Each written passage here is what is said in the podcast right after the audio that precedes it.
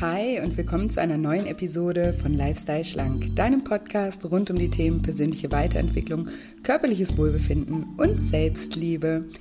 Ich bin Julia und heute habe ich wieder einen ganz besonderen Interviewgast für dich, nämlich Rapper, Life Coach, Podcaster und Autor Michael Kurt, auch bekannt als Curse.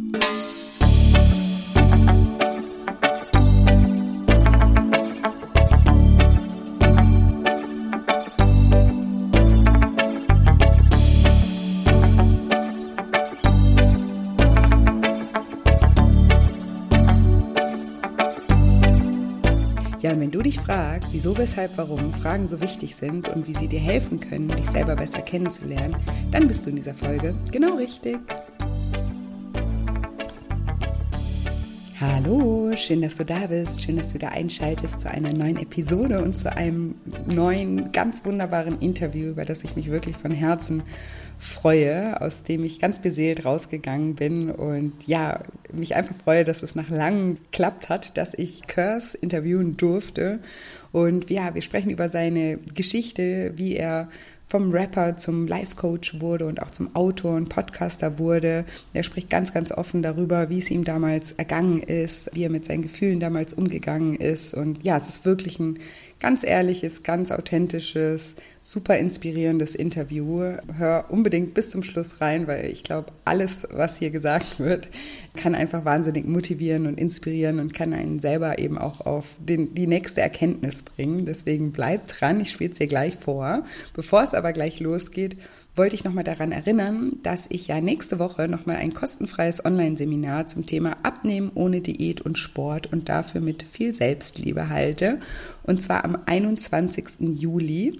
Um 20 Uhr startet das Webinar und ihr könnt euch über den Link in den Show Notes ganz einfach anmelden. Das ist natürlich kostenfrei und unverbindlich. Und wir werden in diesem Webinar darüber sprechen, ja, wie Gewohnheiten entstehen, was es mit emotionalem Essen auf sich hat, wie emotionales Essen aufgelöst werden kann, welche blockierenden Glaubenssätze beim Abnehmen oder auch beim sich wohlfühlen in seinem Körper einfach im Weg stehen können. Ich gebe dir auch konkrete Schritte mit auf den Weg, die dich motivieren sollen, in die Umsetzung zu kommen und das theoretische Wissen, was du sehr wahrscheinlich schon hast, auch umsetzen zu können. Dafür machen wir auch gemeinsam eine ganz tolle Mentalübung während dem Online-Seminar. Also komm super gerne vorbei. Noch kannst du dich anmelden.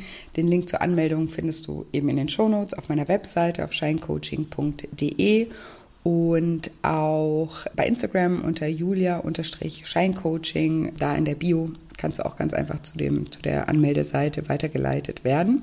Genau, und ich freue mich, wenn du live mit dabei bist. Falls du um 20 Uhr keine Zeit hast, kannst du dich trotzdem anmelden, weil du bekommst durch die Anmeldung automatisch eine Aufzeichnung zugeschickt. Die steht dir dann 24 Stunden zur Verfügung. Das heißt, du kannst es auch ein bisschen zeitversetzt einfach anschauen. Genau, ich freue mich, aber jetzt freue ich mich noch mehr, das, dir das Interview mit Curse vorzuspielen und sage, lieber Curse, stell dich doch meinen Zuhörern gerne mal vor.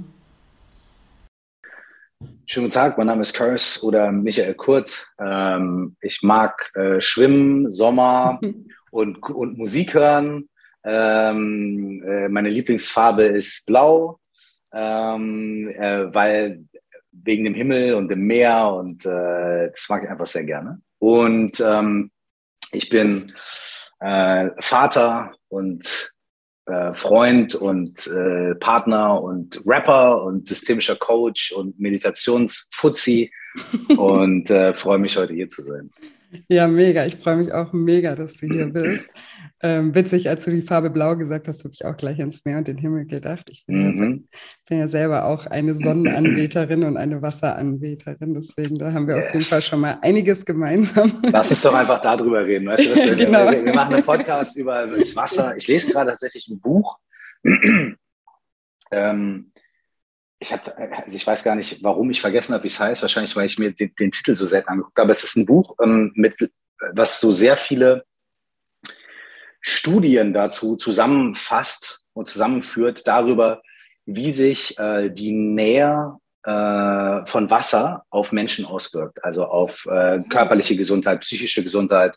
Gibt es Unterschiede zwischen Seen und dem Meer und Flüssen und, äh, und wie kann man das feststellen und so weiter. Und es ist echt krass. Also es ist anscheinend wirklich, also alle wissenschaftlichen alle, alle, alle Erhebungen weisen darauf hin, dass einfach die Nähe zu Wasser äh, für Menschen einfach durchweg, durch die Bank positive. Wichtig ist. Ähm, positiv, ich meine, kann man sich ja eigentlich auch vorstellen. Ne? Wir kommen aus dem Wasser, 70 Prozent des Planeten ist Wasser, 70 Prozent von uns ist Wasser. Also eigentlich liegt es auf der Hand, aber wir brauchen das ja manchmal dann so wissenschaftlich aufgeschlüsselt und so. Ne? Und das scheint wirklich auch messbar. Den Beweis, den Beweis dafür zu haben. Ja, yes, also good news für uns Kopfmenschen so. Ich brauche da gar keinen Beweis dafür. Für mich ist das irgendwie voll. Ich habe dann mein ganzes Leben so ausgelegt, dass ich immer am Wasser bin und immer ins Wasser kann. Und Perfekt. ich habe mal, ich habe mal ähm, sechs Jahre in Stuttgart gewohnt und es war tatsächlich die schlimmste Zeit ever, weil mir da das Wasser so gefehlt hat. Also ich fand Stuttgart ja. deswegen, glaube ich, einfach so, also ich habe mich da so nicht wohl gefühlt, weil, weil ich bin Seekind, ich komme vom Bodensee, lebe, im mm. lebe im Winter in Thailand, ich surfe, ja. ich äh, ja, mache so Freediving und sowas. Also ja ich suche irgendwie immer die Nähe zum Wasser, deswegen kann ich das voll gut. Aber das Buch muss man nachher nochmal sagen, wie das heißt, finde ich mega interessant. Ja, sehr gerne. Da werden die Leute vielleicht werden auch sagen, hey, wer von welchem Buch hat er gesprochen? Und ich, ich, ich schicke es dir nachher durch. Wenn du ja, Bock genau, hast, kannst du also vielleicht in die Shownotes packen oder so. Ja, voll ähm, gerne. Darf ich dich fragen, so ganz, äh, wenn es nicht cool ist, kannst du es ja rausschneiden, aber hast du Kinder? nee. Okay, ah, okay. Ich bin nämlich immer, wenn ich mit Menschen rede, die sagen, hey, ich habe mein Leben so ausgerichtet, ich bin ein halbes Jahr hier, ein Jahr da, da ist mein erster Gedanke immer so, hat die Person Kinder? Kinder, ja, nee, deswegen. Ja, weil, weil wir haben einen schulpflichtigen Sohn ja. und äh, da ist natürlich irgendwie, also ne, ich versuche das auch immer so, aber ähm, dadurch ist bei mir das, also oder bei uns, so diese Flexibilität im Leben natürlich ein bisschen mehr ja. so eingeschränkt. Ähm, aber dafür natürlich andere Sachen ganz toll. Ne? Ja. Also alles gut. Aber ähm, genau, ich finde das immer sehr inspirierend, wie verschiedene Menschen mit verschiedenen Umständen so ihre, ihre Lebensgestaltung machen. Und äh, ich, also ich fühle das, wenn du sagst, so, ey, im Winter bin ich in Thailand, würde ich direkt einen Haken drunter machen und sagen, jawohl, äh, der Tag wird kommen, wo das bei mir auch geht. So. Ja, ich wollte gerade sagen, Kinder werden ja auch irgendwann mal groß und eben alles, alles zu seiner, alles zu seiner Zeit Absolut. und alles hat seine Vor- und Nachteile. Ne? Also Absolut. in jeder Situation. Und natürlich ist es krass immer grüner, wenn man dann irgendwie hat, oh, hier ist Scheißwetter und regnet und die hängt in Thailand, aber dann, keine Ahnung, gibt es andere Momente, wo man halt natürlich. Halt mega happy ist äh, weil Natürlich. man Family hat. Und, ne, also. Voll. Und es gibt ja auch ganz viele Menschen, die lieben Winter und die lieben kalt und, und Herbst und so weiter. Und es ist ja jetzt nicht für jeden Menschen optimal äh, irgendwo. Ne? Und, und es ist, ich, ich weiß ja auch selbst, dass es dann teilweise, hört sich immer so romantisch an.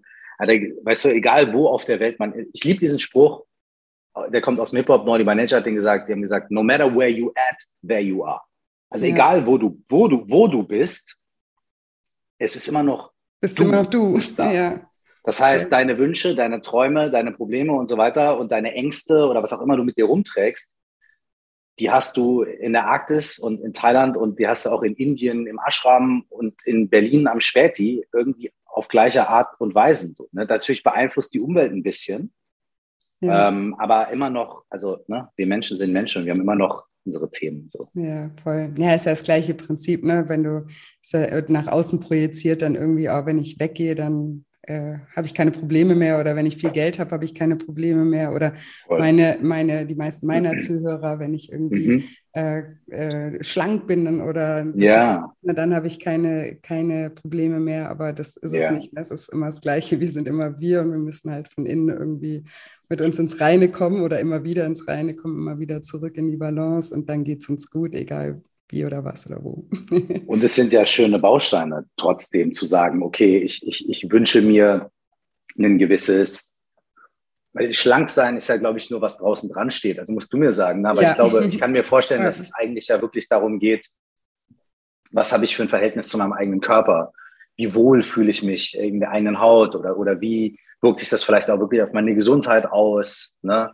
Und ähm, da, also ich will schlank sein. Das ist ja quasi nur irgendwie so ein Etikett, aber da steckt ja was genau. ganz anderes darunter oder so. Ne? Ja. ja. ja, total. Ja, eben, weil es ist ja, es ist ja am Ende nicht das. Also meine, mein Podcast heißt ja Lifestyle schlank, ist so ein bisschen plakativ eben, weil die mhm. Menschen, die suchen natürlich nicht nach irgendwie Persönlichkeitsentwicklung oder Selbstliebe, wenn sie abnehmen wollen. Und irgendwie ja. müssen sie ja, also versuche ich und über diesen plakativen Namen dann Leute eben auch ähm, zu finden, die dann über mich auch eine andere Herangehensweise einfach auch kennenlernen und dann ja. eben anfangen, gar nicht nur den Bezug zum Körper, sondern eigentlich auch zu sich selbst einfach aufzubauen, weil das ähm, ja da, damit steht und fällt eigentlich alles, ne? wie wir mit uns selber umgehen, ähm, wie gut wir zu uns selber sind und was wir uns auch selber zustehen oder gönnen oder was wir unter Gönnen manchmal auch verstehen und was es dann mm.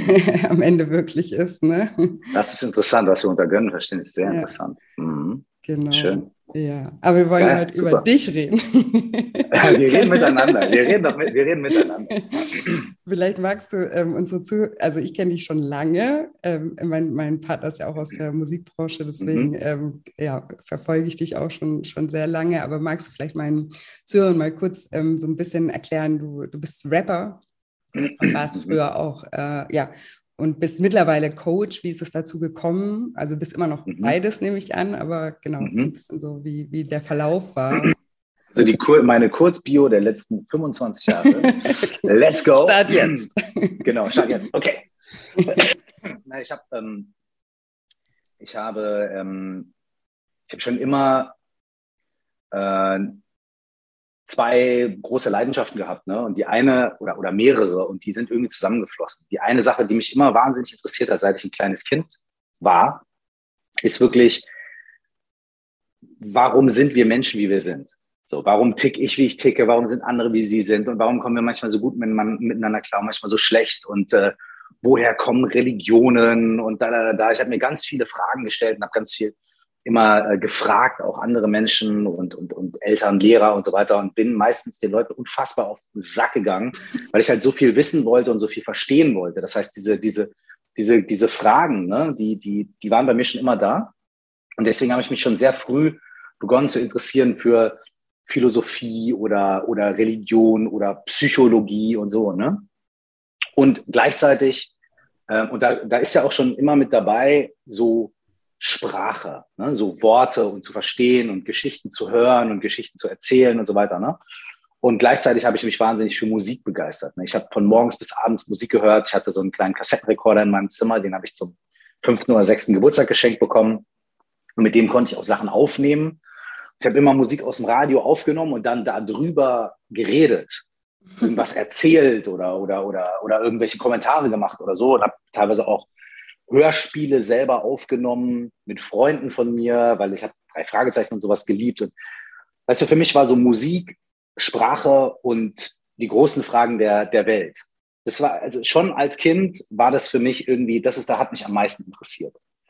Und ähm, ähm, Genau, das heißt, dann habe ich irgendwann in der fünften Klasse so angefangen, mich mit Rapmusik mehr auseinanderzusetzen. Und Rapmusik hat das für mich alles vereint. Ne? Rapmusik hat Musik, es hat einen hohen Anteil von Sprache und du hast halt dadurch, dass du so viel Platz hast für Texte, hast du den Raum, viel zu erzählen oder viel zu fragen und ein großes Fass aufzumachen und so. Ne? Wenn du einen Popsong schreibst, hast du halt viel weniger Platz. Ne? Du musst mit viel weniger Worten direkt irgendwelche bestimmten Gefühle auslösen bei so vielen mhm. Menschen wie möglich und so weiter. Das ist alles etwas breiter und etwas diffuser meistens. Rap kann sehr speziell sein und sehr klar und sehr, ne? So. Und, und dann habe ich, also mit zehn habe ich gesagt, so, okay, ich habe meine Erfüllung gefunden. Ich, ich werde Rapper. und nur für den Fall, dass das für einen kleinen zehn, elfjährigen Jungen aus Minden in Westfalen nicht funktionieren sollte, ein, ein großer Rapstar zu werden, also nur für den ganz unwahrscheinlichen Fall, dass es nicht klappt, habe ich gedacht, okay, dann studiere ich vielleicht Psychologie und, und Literatur oder sowas in der Richtung. Ah, das hast du früher auch schon gedacht? Also auch schon ja, als ja. Kind? Echt? Ja, ja, ich habe in der zweiten Klasse, war ich selber beim Psychologen weil meine Eltern dachten, irgendwann stimmt bei dem Idioten nicht. Der will Rapper werden. nee, nee, das war, das war später. Da, da hätten sie mich direkt irgendwie zum, also als ich gesagt habe, ich will Rapper werden, da, da war der Zug schon längst ab. ähm, nee, nee, in der zweiten Klasse war es so, ich hatte sehr viele Schwierigkeiten in der Schule und im sozialen Umfeld und so. Und dann äh, war ich halt bei, äh, bei einem Psychologen, bei einem Kinderpsychologen, einem Jugendpsychologen. Und das hat mir so krass geholfen, ich wusste noch nicht genau, was da passiert und was der Job von einem Psychologen eigentlich ist. Aber es hat mir so krass geholfen, dass ich in der zweiten Klasse gesagt habe, so, das möchte ich auch machen im Leben. Also, weil der Job eines Psychologen, habe ich mir das damals erklärt, der Job eines Psychologen ist, anderen Menschen dabei zu helfen, dass es ihnen gut geht. Und das war für mich das Schönste, was ich mir vorstellen konnte. Und das, deswegen habe ich gesagt, okay, das will ich auch machen. ich werde Psychologe in der zweiten Klasse und alle so, okay, mein Freund. Und dann habe ich gesagt, ich werde Rapper und dann haben alle gesagt, okay, jetzt ganz vorbei. ja, und dann habe ich, habe ich viele Jahre später, ne, ähm, ich habe dann auch tatsächlich äh, parallel immer weiter Mucke gemacht und habe Demos aufgenommen und Auftritte organisiert und, und, und so weiter. Und es hat sich immer weiter entwickelt. Und ich bin dann tatsächlich auch in die USA und habe zwei Jahre angefangen zu studieren. Soziologie, Psychologie, Literatur, Religionswissenschaften in die Richtung. Ähm, und 2000 habe ich dann mein erstes Album rausgebracht, so als Rapper, als Curse. Und auf dem Album hört man auch schon in ein paar Songs, dass diese Themen da total drin sind. Ne? Ähm, und dann habe ich eigentlich zehn Jahre nichts anderes gemacht, ne? als Musik zu machen und Festivals zu spielen und Auftritte zu machen und Mucke zu machen und Songs zu schreiben für mich, für andere, mein eigenes Label gegründet und so weiter und so weiter. Ähm, und habe während dieser Zeit aber immer mehr gemerkt, dass auch manche Teile von mir sehr in den Hintergrund treten mussten. Ähm, ich musste ähm, viele, viele Teile von mir, die vielleicht ein bisschen sanfter waren oder vielleicht ein bisschen so fragender oder so, die mussten immer in den Hintergrund treten, weil es irgendwie schon ähm, so Rap-Ding ist schon so, ey, hier bin ich und Ellbogen raus und, äh, ne, und dann Musikindustrie, du wirst es selber wissen, ist auch, man geht auf irgendwelche Veranstaltungen und äh, jeder ist geiler und wichtiger als der Nächste und die Nächste und, und, und äh, teilweise habe ich das nur mit äh, viel Alkohol ausgehalten und ähm, musste halt auch oft diese Teile in mir, die so ein, vielleicht ein bisschen sensitiver waren, halt einfach auch echt betäuben und zurückstellen und so weiter. Und das ist auch schön, hat auch viel Spaß gemacht teilweise, aber es hat halt auch einfach dazu geführt, dass ich auf anderen Ebenen sehr, sehr, sehr unglücklich geworden bin. Mhm. Und aus dieser, aus dieser, aus dieser Unglücklichkeit hat sich dann irgendwann wirklich was entwickelt, wo ich gemerkt habe, ich komme hier nicht raus. Ne? Also das, ich weiß nicht, ich habe damals nicht so richtig die Vokabeln dafür gehabt, aber ich habe gedacht, okay, weiß ich nicht. Also entweder das entwickelt sich in eine Depression oder es ist schon eine oder ich weiß es nicht, keine Ahnung. Auf jeden Fall habe ich dann irgendwann, nachdem ich versucht habe, das immer zu managen, ne? so ja, mal schön in Urlaub zu fahren oder, äh, ne? oder irgendwie mir Wellness zu gönnen oder ins tolle Restaurant zu gehen oder sowas. Ne? Habe ich irgendwann gemerkt, das funktioniert so nicht. Mhm. Und dann habe ich gesagt, okay, ich muss mich aus meiner Beziehung oder beziehungsweise ich muss in meiner Beziehung aufräumen und ich muss irgendwie äh, meine Plattenverträge kündigen und ich muss alles anders. Und dann habe ich das auch alles gemacht. Dann habe ich auch gemerkt, ja, jetzt stehe ich hier, aber ich bin immer noch ich und ich habe immer mhm. noch und ich habe immer noch die das, da waren wir da, wo wir am Anfang mhm. waren. Uh, no matter where you at, there you are. Ne? Selbst mit dem tollen Essen und der aufgeräumten oder der, der, der Trennung in der Beziehung und nicht mehr das Management und dann stehe ich da und so, ah ja, aber ich bin immer noch ich. Ich habe immer noch die gleichen Ängste und, und, und, und, und Gefühle und so, ne? Und war dir das, darf ich da ganz kurz fragen, weil du das gerade so sagst, weil ich das so spannend finde, war dir das, also waren dir deine Gefühle, deine eigentlichen Gefühle so aus heutiger Sicht bewusst oder deine Ängste? Oder warst du dann noch so äh, abgelenkt sozusagen in diesem ganzen Versuchen, das im Außen irgendwie zu regeln, dass dir die also eigentlichen also, Gefühle gar nicht so bewusst waren? Es gab ein, zwei Sachen, das waren ganz konkrete Themen, die mhm. ich in meinem Leben mit mir rumgetragen habe. Ne? Die waren mir bewusst.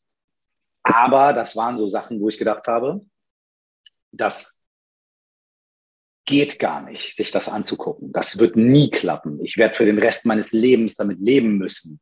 Es mhm. gibt dafür keine Lösung. Ich werde immer darunter leiden oder ich kann das niemandem erzählen. Ich bin ganz alleine. Mhm. Ich kann, es wird nie Hilfe dafür geben und so weiter und so fort. Ne? Also es sind eher so Sachen, also ich war mir ein, zwei Dinge bewusst, ganz viele andere Dinge nicht. Aber ich war in so einem Mindstate von, ähm, das wird sich nie ändern, das gibt keine Hilfe oder, oder, oder whatever. Ne? Ja. Genau, aber irgendwann habe ich halt gemerkt, ja, ich habe jetzt, ich stehe jetzt vor der Wahl, entweder für den Rest meines Lebens so weitermachen und dann werde ich tot unglücklich, für immer. Oder zu sagen, ich weiß zwar nicht, wie es gehen soll. Aber ich habe keine andere Wahl, als zu sagen, okay, ich weiß nicht wie, aber ich mache mich jetzt auf die Suche. Und, äh, ne, und dann kam halt dieser Punkt, das war 2009, 2010, wo ich dann gesagt habe, okay, ich höre erstmal auf mit Mucke, weil ich kann das jetzt gerade nicht irgendwie was, also ich kann zwar Musik machen, im Studio sein und Songs schreiben, weil ich das toll finde, aber ich kann das nicht nach außen darstellen. Mhm. Interviews geben, Konzerte spielen, Musikvideos drehen, von irgendwelchen Leuten ständig vollgelabert zu werden mit dem, ja, warum hast du nicht dies und warum rappst du nicht wie der, warum machst du nicht bla und warum ist der Song nicht so mhm. und warum hast du jetzt bla bla bla. Ich habe einfach, ich konnte einfach mhm. nicht mehr. Mhm. Ähm, ich, ich brauchte meinen Space und meinen Raum. Ne? Und äh, dann habe ich das quasi beiseite gelegt, habe gesagt, ey, ich mache erstmal nichts mehr, ich bin raus.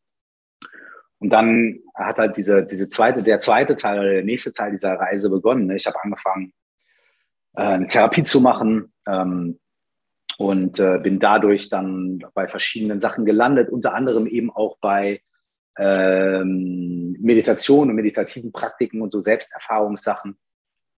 Und da ging der Spaß los. Ne? Habe mich dann sehr tief da reinbegeben, sehr viel gemacht, viel Quatsch, aber auch viel wahnsinnig geile Sachen. Mhm. Und habe irgendwie dann so gefunden, was mir hilft und wo es lang geht. Habe das ein paar Jahre gemacht und irgendwann, nachdem ich das ein paar Jahre selber gemacht habe und gemerkt habe, wie, wie toll das ist und wie gut mir das tut, da habe ich dann irgendwann den Wunsch entwickelt, das zu lernen und das auch mit anderen Menschen zu teilen. So ähnlich wie bei Rapmusik, ne? Ja. Ich habe die Mucke gehört und es hat mir in meinem Leben so sehr geholfen, dass ich mhm. irgendwann gesagt habe, das will ich selber auch machen. Ja. Und da war das auch so. Und es hat mir so sehr geholfen, dass ich irgendwann gesagt habe, okay, ich will verstehen, wie das funktioniert. Ich will verstehen, wie diese Methoden, diese Techniken funktionieren. Und dann im nächsten Schritt, okay, ich glaube, ich kenne so viele Menschen, denen es so gut tun würde, die vielleicht keinen Zugang dazu haben oder die wie ich auch damals viel zu viele Vorurteile hatten und ich habe mir gedacht, ich wünsche mir, dass diese Menschen nicht erst genauso wie ich kurz vorm Abgrund stehen müssen, sondern dass man vielleicht schon viel früher anfangen kann, sich diese Fragen zu stellen und nicht das ganze Leben um den Kopf stellen muss.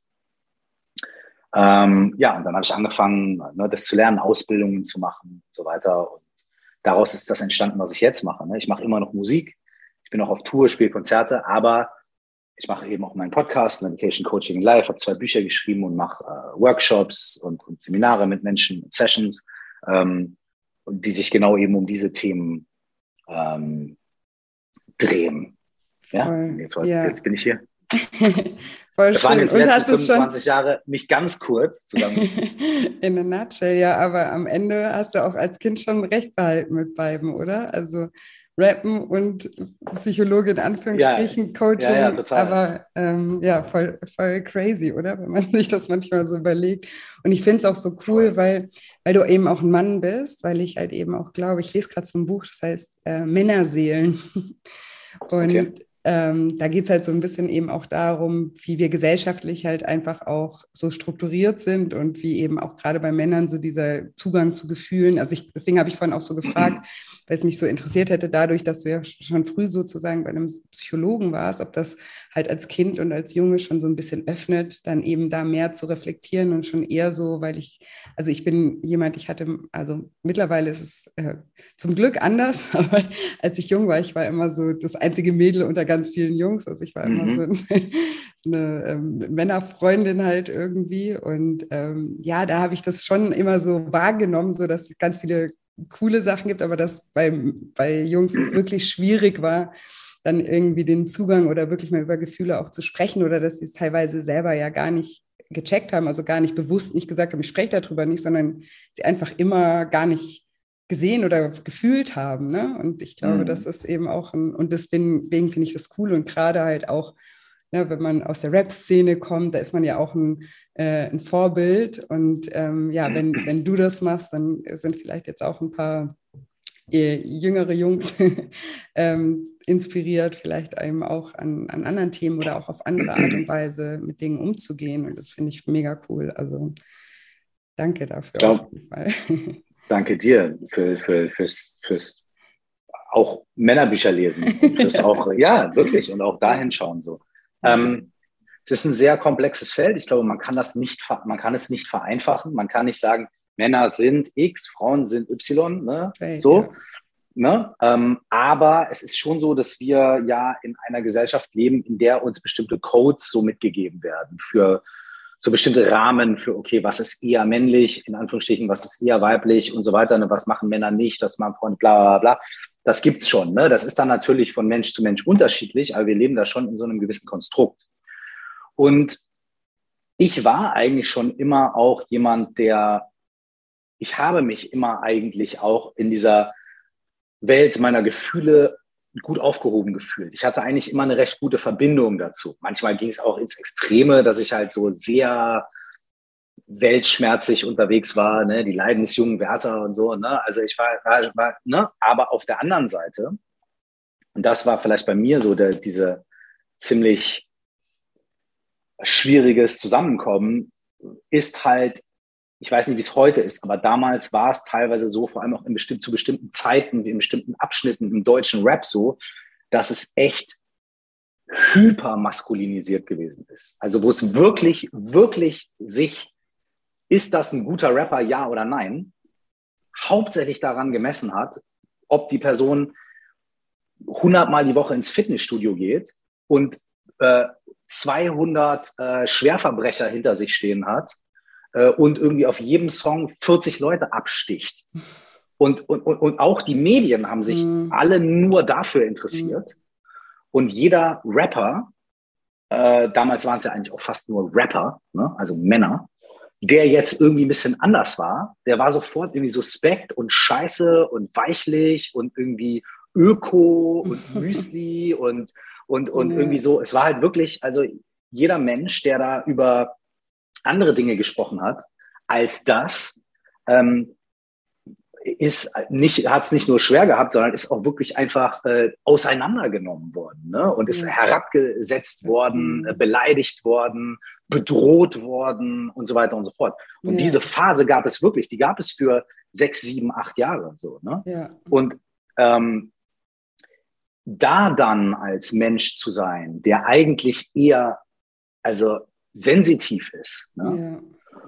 ja. war sehr schwierig. Und das Verrückte ist, dass es auch bei den Jungs, die 100 Leute hinter sich stehen hatten und voll tätowiert und in jedem Song mit Messerstecherei und so weiter, dass es auch unter denen durchaus viele gegeben hat und gibt, die eigentlich auch sehr sensitiv sind und die auch darunter gelitten haben.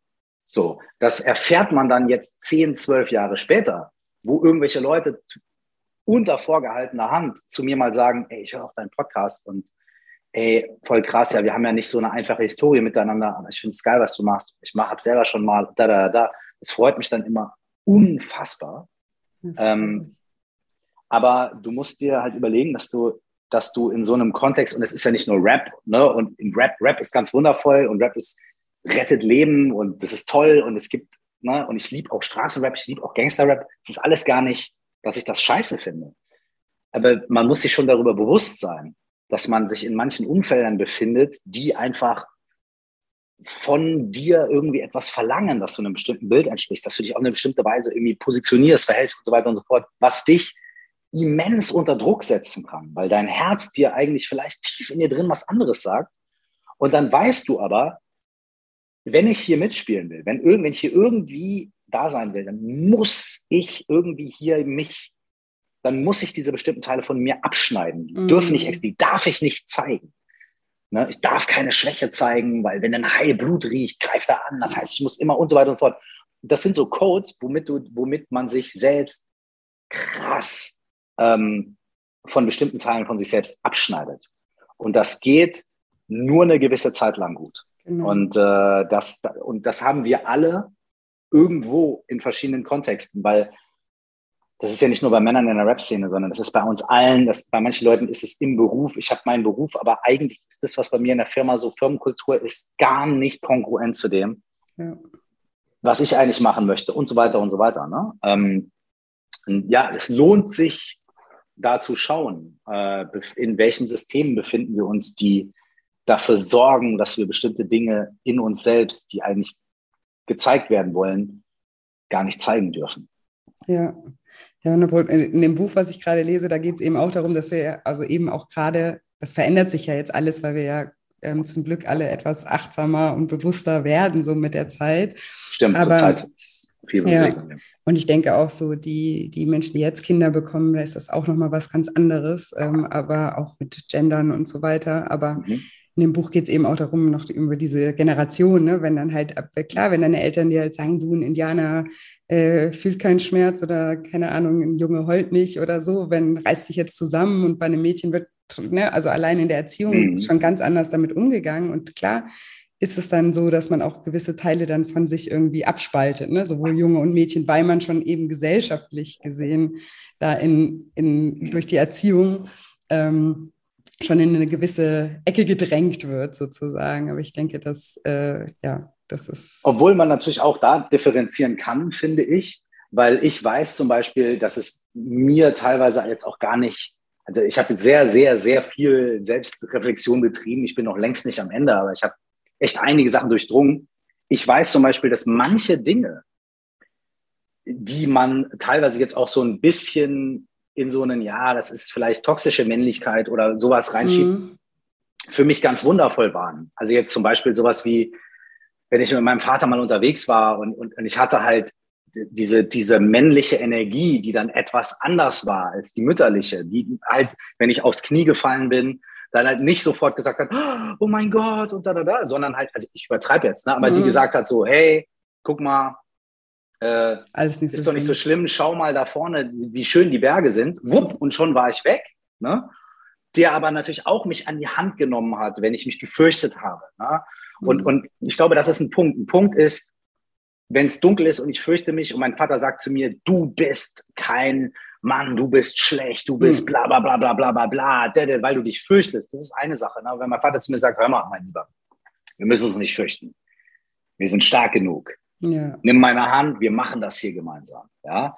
Ähm, das ist dann ganz wundervoll. Das heißt, man muss auch ein bisschen, äh, glaube ich, oder ich finde, dass, dass wir echt auch immer Platz haben müssen für Grauzonen und Platz haben müssen dafür, dass wir nicht prinzipiell alle Dinge, die unsere Gesellschaft Hinter männlich oder weiblich zuschreibt, dass wir nicht sagen, wir, müssen alles komplett auflösen. Ja, das ist ja immer die Gefahr keiner, bei, ne? der, so. bei den Menschen. Ne? Dann wird ein Thema aufgerollt und dann rollt es immer in, die, in das andere Extrem. So, das ist dann genauso toxisch. Ne? Also es ist, äh, es ist ähm, ja, und ich glaube, aber ich, ja. ich glaube generell ist es gut, wenn man mal jetzt gerade, also mir persönlich ist es meistens meistens immer, wenn so neue Fässer aufgemacht werden, dann zu viel, weil ja. es halt ins eine in das andere Extrem dann übergeht und dann stimmt, man ja. weiß gar nicht mehr, was man sagen darf und was nicht und sowas. Aber ich glaube, das sind halt so Zeiten, da muss man irgendwie wie durch, damit es danach dann vielleicht so ausbalanciert wird, ne? dass man erstmal extrem, extrem und irgendwann mal kommt die Mitte oder so hoffe ich zumindest immer. Aber ich weiß, was ich du glaube, meinst.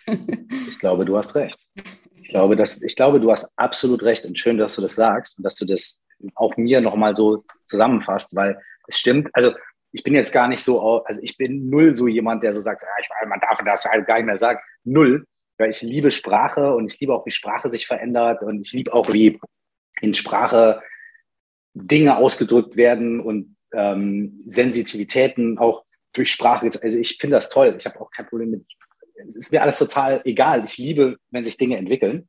Ähm, ich habe aber auch, wie du, glaube ich, einfach das, das, das Gefühl, dass man manchmal halt einfach durch härtere Extreme durch muss, um sich dann wieder irgendwo einzupennen. Und dass diese Extreme aber auch so wichtig sind, weil das Extrem entsteht ja dadurch, dass man aus einem Status quo ausbricht. Mhm.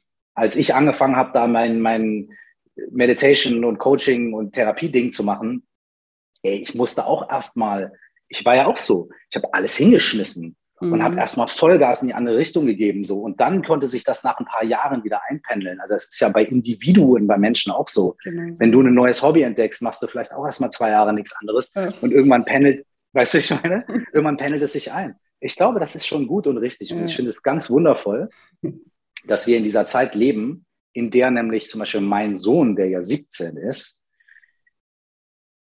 der hat Zugang zu ganz anderer Sprache und ganz anderen Möglichkeiten, sich selbst zu erkennen und sich auszudrücken. Und dadurch, dass die in der Schule und aber auch wir im Elternhaus oder auch in der allgemeinen Kultur viel mehr Raum dafür da ist, Selbstreflexion und so weiter und so fort, Mental Health, etc., haut der jetzt Sachen raus, wo ich mit 17 im Leben nicht drauf gekommen wäre. Mich selbst so analysieren, verstehen und einordnen zu können und gleichzeitig auch schon Lösungsansätze da mitzubringen.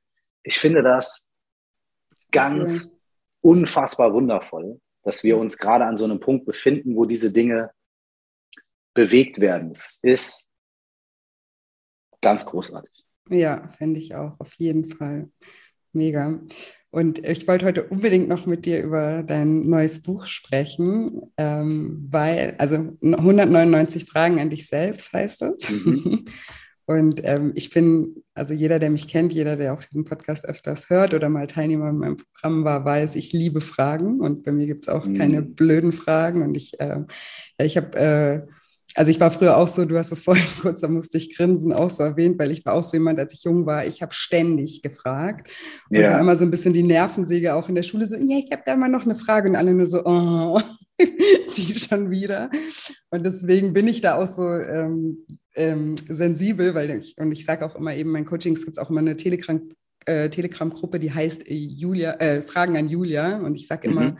fragt mich da alles, überlegt nie, sondern wenn euch irgendwie eine Frage im Kopf ist, stellt die einfach, weil ich, weil ich lerne voll viel von den Fragen von meinen Teilnehmern und ich weiß, wie wichtig es ist, eben sich selber überhaupt mal eine Frage zu stellen oder dann mhm. mir in dem Sinne überhaupt das als Frage zu formulieren, hilft ja schon eigentlich jemanden selber weiter, ohne dass ich jetzt unbedingt die Antwort dazu gebe. Plus natürlich so eine Antwort hilft dann auch äh, mhm. nochmal noch mal zusätzlich. Und ja, finde, finde Fragen super, super wichtig. Und ja, wollte jetzt dich fragen, wie bist du auf dieses mhm. Buch gekommen? Wie was hat dich dazu bewegt, dieses Buch ähm, zu schreiben? Genau, also 199 Fragen an dich selbst. Ja. Der Titel ist Programm. Ne? Ja. Also es sind 199 Fragen, die äh, nach 14 verschiedenen thematischen Workshops quasi aufgeteilt sind. Und ähm, es ist wirklich so ein, ein, Workbook, also nicht ein Workbook, weil es hat auch einen Textanteil, wo ich halt okay. auch ein bisschen so erzähle davon, äh, wie kommt es überhaupt dazu, zu diesen Fragen und warum stellt man diese Fragen auf diese Art und Weise.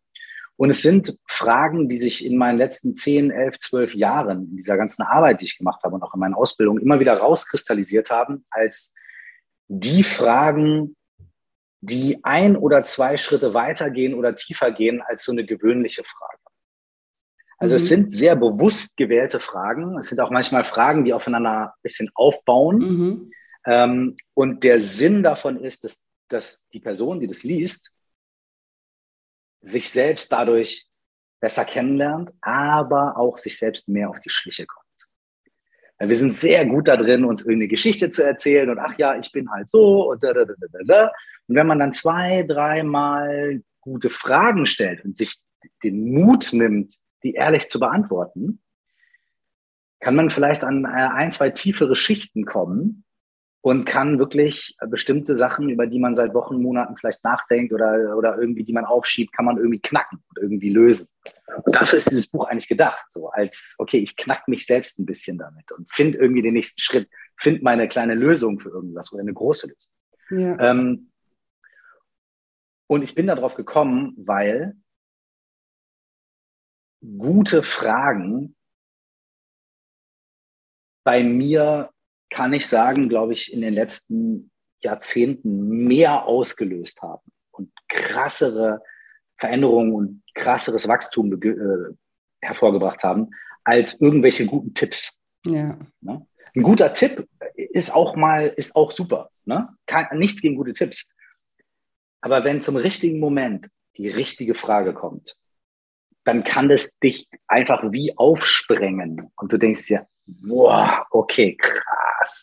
Oder du nimmst die Frage mit und denkst dir, weiß ich jetzt überhaupt nicht, was ich damit anfangen soll. Und dann arbeitet die bei dir ein paar Wochen. Und irgendwann denkst du dir, oh shit. Ne? Mhm. Und ich liebe gute Fragen. Ähm, Im systemischen Coaching gibt es sehr spezielle Fragetechniken. Im Zen-Buddhismus, durch die Koans gibt es bestimmte Fragetechniken. In anderen Formen des Buddhismus wirft man auch in der Meditation Fragen in den Geist, um sich selbst zu erforschen. Ähm, in anderen Methoden, die ich gelernt habe, spielen Fragen und die Selbstbefragung eine sehr große Rolle. Das hat mich so sehr begleitet und hat so viel bei mir ausgelöst, dass ich gesagt habe, okay, ich, ich, das Buch, was ich am allerliebsten schreiben will, ist ein Buch mit Fragen. Und äh, ich habe also wirklich das Buch geschrieben, was ich eigentlich seit 10, 15 Jahren unbedingt schreiben wollte. Oh, ähm, mega. Genau. Ja, herzlichen Glückwunsch, das ist mega cool und es ist ja wirklich ein, also es sind 14 Workshops, ne? Es sind mhm. 14 Themen, wo du mhm. bestimmte äh, Fragen fragst und derjenige, ne? Und ich finde das ja auch so spannend, weil wir haben ja auch so ein Bedürfnis, Fragen immer zu beantworten, ne? Und wenn du die richtigen mhm. Fragen hast, dann, dann denkst du ja auch über die richtigen Dinge nach. Wenn du dir jetzt irgendwie, also ich habe ja vorhin gesagt, gibt keine blöden Fragen. In dem Sinne gibt es schon blöde Fragen, wenn du dir jetzt ja, Fragen stellst, wie, ja. äh, oh, warum, warum geht es mir immer so schlecht oder warum bin ich immer irgendwie das Opfer oder sowas. Klar, Aber warte mal ganz kurz. Ja? Darf ich dir ein Beispiel nennen? Ja, bitte gern. warum geht es mir immer so schlecht? Nehmen wir mal die Frage. Ne? Und dann denkt man so, ah ja, äh, äh. so. Und dann kann man aber zum Beispiel, es gibt zehn oder es gibt verschiedene Möglichkeiten, mit dieser Frage, weil du jetzt gesagt hast, also eine blöde Frage oder sowas, ne? Mhm. Zum Beispiel, stell dir vor, ich sitze dir gegenüber oder du sitzt selbst mit deinem Zettel da und dann schreibst du auf, warum geht es mir immer so schlecht? Und du antwortest nur mit einem Satz oder einem Gedanken. Ja, weil die anderen sind doof. Punkt. Natürlich. Dann stellst du dir die Frage nochmal. Warum geht es mir immer so schlecht? Ja, weil die anderen Leute mich nicht da, da, da sehen. Punkt. Stellst du dir die Frage nochmal. Warum geht es mir immer so schlecht? Ja, weil meine Bosse, meine Chefin auf der Arbeit da. Okay, stellt sich die Frage nochmal. Warum geht es mir immer so schlecht? Ja, ich denke selber vielleicht auch ein bisschen viel darüber nach. Aha, Punkt. Stellt sich die Frage nochmal. Warum geht es mir immer so schlecht? Ja, so schlecht geht es mir eigentlich nicht immer. Aha, du hörst aber nicht auf. Warum geht es mir immer so schlecht? Und nach fünf, sechs, sieben Mal, zehn Mal fängst du an, in immer tiefere Schichten vorzudringen, weil du lässt am Anfang den Bullshit oder nicht den Bullshit, sondern deine üblichen Aussagen, deine üblichen Gedanken, die so an der Oberfläche schwimmen, die lässt du mhm. raus. Und dann kommst du immer weiter und immer weiter. Irgendwann fängst du an, musst du über die Antwort sogar mal ein paar Sekunden nachdenken, wenn du mhm. dir die Frage zum 15. Mal stellst. Und dann wird selbst die Frage, ja, warum geht es mir immer so schlecht? Auf die Art und Weise zu, wie so einem Bohrer, der sich so immer mhm. tiefer durchbohrt. Ne? Das heißt, selbst da, also wenn man richtig mit dieser Frage umgeht, kann es ganz, ganz wundervoll sein. Genauso die Frage, warum sind die anderen so doof? Kannst mhm. du genauso machen. Schreibst und schreibst und schreibst und nach, nach der zehnten Antwort merkst du, oh shit, da steckt vielleicht was anderes Doch, dahinter. dahinter. So. Ja, oder, gut, oder zum Beispiel, du nimmst die Frage insofern auseinander, dass du sagst, warum geht es mir immer so schlecht? So, und dann sagst du, unterstreichst du das erste Wort. Warum geht es mir immer so schlecht? Und dann sagst du, ja, weil, bla, bla, bla, bla, bla, bla, bla, bla, bla, bla. Und dann sagst du, okay. Und dann, warum geht's mir immer so schlecht? Und dann sagst du, ja, mir, ich, was ist das Besondere an mir? Warum, vielleicht bin ich anders in solchen Situationen als andere, da, da, da. Und dann sagst du, warum geht's mir immer so schlecht? Mm, mega. Ja, fuck, also eigentlich immer geht's mir nicht schlecht und bla, bla, bla, und so weiter. Mm. Und so nimmst du diese Frage und dann sagst du, warum geht's mir immer so schlecht. Und dann guckst du, was heißt eigentlich schlecht? Und, und dann nimmst du das auseinander und auch dadurch merkst du auf einmal, hey, das ist viel, das ist ganz anders, als ich gedacht habe. Und egal, und je nachdem, wo ich den Fokus drauf lege, passiert auch was und ich komme mir selber auf die Schliche. Ja. Und that's Mega. it. Das heißt, ne? es gibt doch heißt, keine doofen Fragen. Cool. das würde ich nicht. Weißt du, weißt du, welche Fragen doof sind? ähm, äh, Fragen, die du zum Beispiel nur mit Ja oder Nein beantwortest, ja. beantworten kannst. Aber das ist ja dann eigentlich eine doofe Antwort. Nee, nur antworten ist, kannst. Ist, ja, du nur, nur, äh, nur mit Ja oder Nein antworten kannst. Zum Beispiel, ne? Ist blau deine Lieblingsfarbe? Ja, fertig. Ne? Ja. Aber dann kannst du zum Beispiel nachfragen, warum? Dann wird die Frage wieder, eben, dann wird die Frage wieder, ne? Aber es ja. gibt geschlossene Fragen. Auf geschlossene ja. Fragen antwortet man halt nur mit Ja oder Nein fertig. Und wenn die Frage dann so stehen bleibt, okay, da ist nicht viel Wert drin. Ne?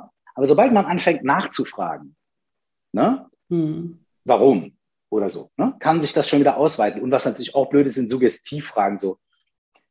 Du wirst ja schon wissen, dass ja, okay. dieses Verhalten nicht gut ist. Ja. Ne? Und dann sagst du, mh, hm, so, das sind dann Fragen, die sind manipulativ oder, oder eine Frage, die ich auch, ich, ich hoffe, ich trete niemandem auf die Füße, aber eine Frage, die ich auch sehr, ne, die ich sehr manipulativ finde, die mir im Coaching-Kontext oft begegnet ist, ist folgende Frage. ähm, ja, ich möchte bei dir ein Coaching buchen. Was kostet das denn? Und dann kommt die Frage, was, was ist, ist deine, was ist deine Zukunft dir denn wert? Schrecklich. Ja. Wenn jemand das zu mir sagt, ja. lege ich sofort jede Art von Hörer und so weiter und so fort auf, ja. weil das ist eine unfassbar manipulative Frage. Ja, voll. Weil die Antwort ist nämlich, die korrekte Antwort wäre, was mir meine Zukunft wert ist, hat nichts damit zu tun, wie viel deine Dienstleistung kostet. Ja. So, was willst du, weißt du, ey, wenn ich ein Auto kaufe, sagt der Verkäufer auch nicht zu mir, ja, was ist denn, ist es dir denn wert, in Zukunft von A nach B fahren zu können? So, weißt du, Jana, das ist so, ne? Ja. Aber das sind zum Beispiel auch eine Art von Frage, die einfach sehr manipulativ ist. Ja, das ne? Und das ist natürlich auch eine doofe Frage. Ja, ne? okay, das ist fast schon eine kriminelle Frage. ähm, aber grundsätzlich, äh, genau, kommt es halt darauf an, wie wir diese Fragen formulieren und wie wir sie beantworten, von welcher und, Ebene. Wir können ja auch nur oberflächlich antworten. Ja, ich wollte gerade sagen, das, das ist cool, also dass du das gerade auch nochmal so ähm, äh, veranschaulicht hast, so mit der gleichen Frage, weil ich, ich denke auch so, wir haben halt so unsere Default-Antworten. ne, das mhm. ist ja so mhm. das Erste, was dir so in Sinn kommt. Ne? Und dann, ja. wenn du dann halt das Gleiche nochmal, nochmal, erst dann setzt sozusagen das Nachdenken auch wirklich ein. Ich habe auch, also in meinem, in meinem Programm, in meinem Coaching-Programm ja ne, so Fragen zur Selbstreflexion und dann werde ich auch so oft gefragt, so, ja, aber Julia, die Frage hast du doch davor schon mal so ähnlich gestellt mhm. oder sowas. Und dann sage ich auch immer, ja, lasst euch nicht irritieren, aber ich frage euch mhm. so oft, damit damit ihr natürlich immer eine, ein bisschen tiefer noch geht und nochmal drüber yes. nachdenkt, ne? weil sonst kommt halt eben nur diese, die Standardantwort, das Erste, was uns im Kopf, dieses Gefühl, was wir so haben, ne? mit warum sind, ja. warum geht es mir immer so schlecht, ja, wegen den anderen, ne? ist so, das so, das ja. haben wir, und das haben wir nie zu Ende gedacht. Das ist halt mhm. so ein mhm. diffuses Gefühl, so ein diffuser Gedanke, so ja, ich habe nichts damit zu tun, die anderen sind schuld. Und wenn wir uns wirklich mal damit auseinandersetzen, kommen wir dann vielleicht von selbst irgendwann auf den auf den Entschluss, ah, vielleicht hat es doch irgendwie auch was mit mir zu tun. Ne? Und vielleicht kann ich doch auch irgendwie was daran ändern an der Situation ne? mhm. ne? und was ich ändern kann. Ja. Und wenn ich das selber durch die eigenen Antworten in meiner Frage erkenne, dann ja. ist es eben nicht, dass einer von außen kommt und sagt, du kannst selber was ändern. Du musst das selber in die Hand nehmen. Das höre ich nämlich, aber wenn ich in mir drin noch der Überzeugung bin, das stimmt gar nicht, ja, kannst nicht dann kann mir das einer zehnmal sagen. Ja. Aber dadurch, dass ich mich das selber frage und vielleicht irgendwann selber merke, oh shit, ich glaube, da habe ich selber, oh, oh, oh, oh, das ist, das ist richtig nachhaltig. Weil ja. dann gibst du dir diesen Tipp und diese Antwort und das ist deine Erkenntnis und nicht jemand kommt von außen und sagt, pass mal auf, du machst jetzt ABC. Ja. Ne? Dann brauchst du Disziplin, Willenskraft, um das umzusetzen, bla bla bla bla. Mhm. Aber in dem Moment, in dem du das selber erkennst durch deine eigenen Antworten, passiert ein ganz anderer Wandel, der viel tiefer und nachhaltiger ist. Ja, und, das, und dass der auch niemand mehr wegnehmen kann. Ne? Also ich denke auch immer, ich kriege yes. auch so oft, kriege auch so oft die Frage irgendwie so, ja, was ist denn, ne, mein, mein, Programm geht zum Beispiel zehn Wochen und dann nach den zehn Wochen, ja, was ist denn, wenn ich jetzt alles, was ich hier gelernt habe, wieder vergesse? Dann sage ich immer, das sind ja alles Erkenntnisse, die dein mhm. Bewusstsein erweitern. Und wenn dein Bewusstsein mal erweitert ist, kannst du es ja nicht wieder zusammenschrumpfen, weil es ja aus dir selbst herauskommt, mhm. ne? weil du ja nicht einfach was auswendig lernst, was dir jetzt jemand anders gesagt hat und du ja, ja. sagst es jetzt, hm, ja, so ist es, sondern du hast es ja für dich erkannt und dann, wenn du mal was mhm. erkannt hast, kannst du es ja nicht mehr, nicht mehr erkennen in mhm. dem Sinne. Ne? Es darf dann, es arbeitet dann natürlich auf seine Art und Weise in dir weiter und auch auf sein, sein eigenen Tempo, so mhm. wie Ne, so, so ready, wie du halt bist, um das dann auch zu verarbeiten, aber es geht definitiv nicht mehr verloren, weil es eben aus dir selbst ja. entsprungen ist. Du kannst es verbuddeln nachher, dadurch, dass du dich wahnsinnig ablenkst und irgendwie tausend andere Sachen machst. Dann kannst du ja. das wieder irgendwie begraben unter anderen Schichten. Aber es ist da und es geht dann auch immer schneller, dich wieder daran zu erinnern oder dass, dass du halt durch einen Impuls von außen immer wieder dahin, ah, ja. stimmt, das weiß ich eigentlich oder ah, das habe ich eigentlich, ja, das ist wahr und so. Ne? Ja, ja, total. Genau. Schön. ja, ja, mega cool. Also ich finde das Buch super, super cool. Bist, hast du es auch selber einmal durchgemacht? Dankeschön. Ich habe es mehrmals quasi gemacht, weil ich habe ja. ja. als ich die Workshops zusammengestellt habe, ähm, war ich ja auch mein eigenes Versuchskaninchen, weil manchmal die Fragen ja auch aufeinander aufbauen. Mhm. Ähm, und ich muss ja quasi die erste Frage beantworten um dann zu gucken, was wäre jetzt die passende zweite Frage? Und auf welche Spur komme ich? Und ey, vielleicht brauche ich dann jetzt diese Frage als dritte Frage, um irgendwie. Mm. Ne? Und dann habe ich das einmal gemacht, dann habe ich es nochmal gemacht. Beim zweiten Mal habe ich gemerkt, ah, die dritte Frage, aber ich komme eigentlich doch auf eine andere Spur jetzt. Aber vielleicht müssen wir die dritte Frage nochmal tauschen mit der vierten und so weiter und so weiter. Also ich habe diese Workshops quasi selber gemacht, während ich sie, während ich sie aufgebaut habe. Ja, ja. ja es war nicht cool. immer nur funny. ja, das glaube ich, ja. Es ist auch ein Arbeitsbuch, sagen wir es so. Ne? Also es äh, ist jetzt nicht zum Durchblättern und liegen lassen, sondern ähm, man muss schon Lust haben, äh, sich auch auf diese Reise zu begeben. Aber ja, also ich meine, man, man kann natürlich auch irgendwie, ne, ich kann natürlich auch, ich habe es jetzt hier zufällig neben mir liegen, aber ich kann natürlich auch irgendwie sagen, ich schlage es irgendwo auf und dann lese ich hier zum Beispiel die Geschichte vom Faxmann. Und äh, das ist so eine, so eine Geschichte, die die darauf hinweist, was wir alle für alte Gewohnheiten mit uns rumtragen, die heute vielleicht mal total nervig und stressig sind, aber die früher mal für etwas gut waren. Mhm. Die uns mal angeeignet haben, weil sie uns bei etwas geholfen haben. Und der Faxmann ist zum Beispiel der Typ, den man äh, früher vor 30 Jahren in der Firma eingestellt hat, als Faxen noch das Ding war. Und heute steht er einfach nur in seinem Raum mit lauter Faxmaschinen und äh, geht allen auf die Nerven und so weiter. Und dann, und diese, diese, diese Geschichte, oder sind also verschiedene Dinge in diesem Buch drin, die dir Background dafür geben, warum man sich solche Fragen stellt und so weiter. Ne? Oder dann schlage ich es auf einer anderen Seite auf und da kommt zum Beispiel ähm, äh, die Frage, was ist ich, äh, also das ist jetzt eine sehr rap-mäßige Frage, aber glaubst du, dass der Notorious B.I.G. recht hatte, als er gesagt hat, more money, more problems? Also mehr Geld bedeutet auch mehr Probleme zu haben. Und dann kannst du das auch einfach mal so aufschlagen, kannst mal sagen, oh, I don't know. Und dann kommt die zweite Frage danach. Wenn du mit Ja geantwortet hast, wie kommst du auf diese Antwort? Hast du das bereits selber erlebt? Oder ist das nur eine Fantasie? Erkläre genau, wann und welche Probleme das waren. Ja, Na? sehr gut, ja. Ne? Und, und ähm, oder die nächste Antwort, wenn du mit Nein geantwortet hast, ne? also more money bedeutet nicht more problems. Was bedeutet es für dich stattdessen, mehr Geld zu haben. Mhm. Und dann so. Das heißt, du kannst auch irgendwie das Ding mal aufschlagen und entweder ein bisschen Background haben oder mal zwei, drei Fragen beantworten, einfach mal gucken, wo dich das hinführt. Aber natürlich wäre mein, mein, mein Tipp oder mein Wunsch ist natürlich, dass du dich wirklich hinsetzt und sagst, okay, ich, ich mache das wie einen, richtigen, richtigen Selbsterfahrungsding so. Aber ey, ja. alles möglich so. Ne? Und du könntest ja theoretisch es auch zu Themen machen. Also wenn du sagst, du hast jetzt halt gerade irgendwie ein Beziehungsthema und das ist, brennt dir genau. jetzt irgendwie so, dann könntest du auch sagen, ey, ich gucke mir jetzt mal die Fragen an. Und ja, ich dachte genau. gerade, als du das gesagt hast, eigentlich ist auch ganz cool. Man könnte eigentlich auch mal, wenn man so mit Leuten zusammensitzt, einfach so, so ein bisschen rumzuphilosophieren. Ja. so als, Total. als Party-Game. Total. Oder es so das paar, machen. Klar. Ja. Es gibt natürlich ein paar Sachen da drin, die, die eignen sich dafür sehr gut. Und es mhm. gibt zum Beispiel auch äh, eine, eine, ein Triple von Fragen, die vor allem auch in einer Partnerschaft oder in einer Freundschaft oder auch in einer Partnerschaft, die nicht romantisch sein muss, also Geschäftspartnerschaft oder so, super krass sind, wenn man wenn man versucht, äh, irgendwie näher zusammenzukommen oder vielleicht auch bestimmte unausgesprochene Dinge mal aus, aufzulösen, mhm. ähm, die man auch zu zweit machen kann. Und diese drei Fragen sind, also wir sind, wir sind zu zweit mhm.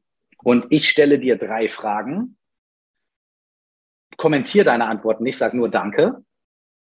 Und nachdem ich dir diese drei Fragen gestellt habe und du, die mir drei Antworten gegeben hast, wechseln wir und du stellst mir diese drei Fragen. Mhm. Und diese drei Fragen sind erstens, nenne mir etwas, das du an mir schätzt. Und dann ne, sagt die andere mhm. Person, ach, ich mag, dass du so ehrlich bist. Okay, dann sage ich Danke. Dann sage ich als zweites, nenne mir etwas, das wir gemeinsam haben.